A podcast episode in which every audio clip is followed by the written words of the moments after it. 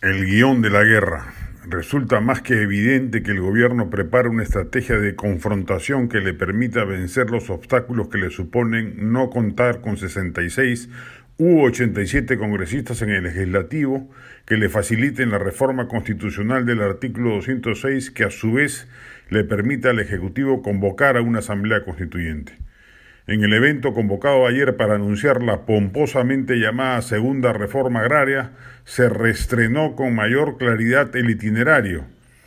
Más allá de cuestionar la fecha elegida, no es de grata recordación democrática el golpe militar de Velasco cuyo gobierno supuso un atraso gigantesco al país,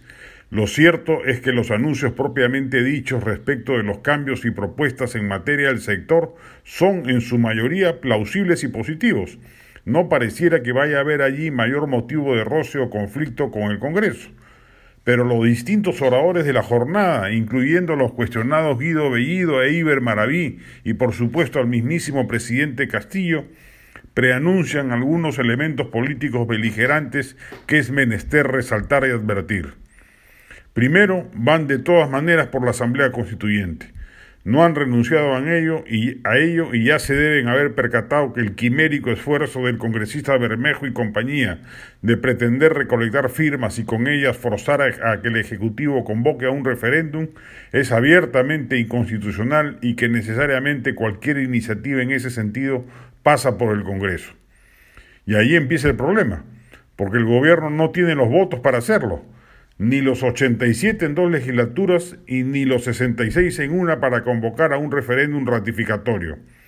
Si el gobierno quiere construir la patria socialista a la que aspira, solo podrá hacerlo disolviendo el legislativo, convocando nuevas elecciones y en el interregno llenarnos de bonos y populismo para lograr siquiera los 66 votos que le permitan cumplir sus propósitos en la nueva elección congresal.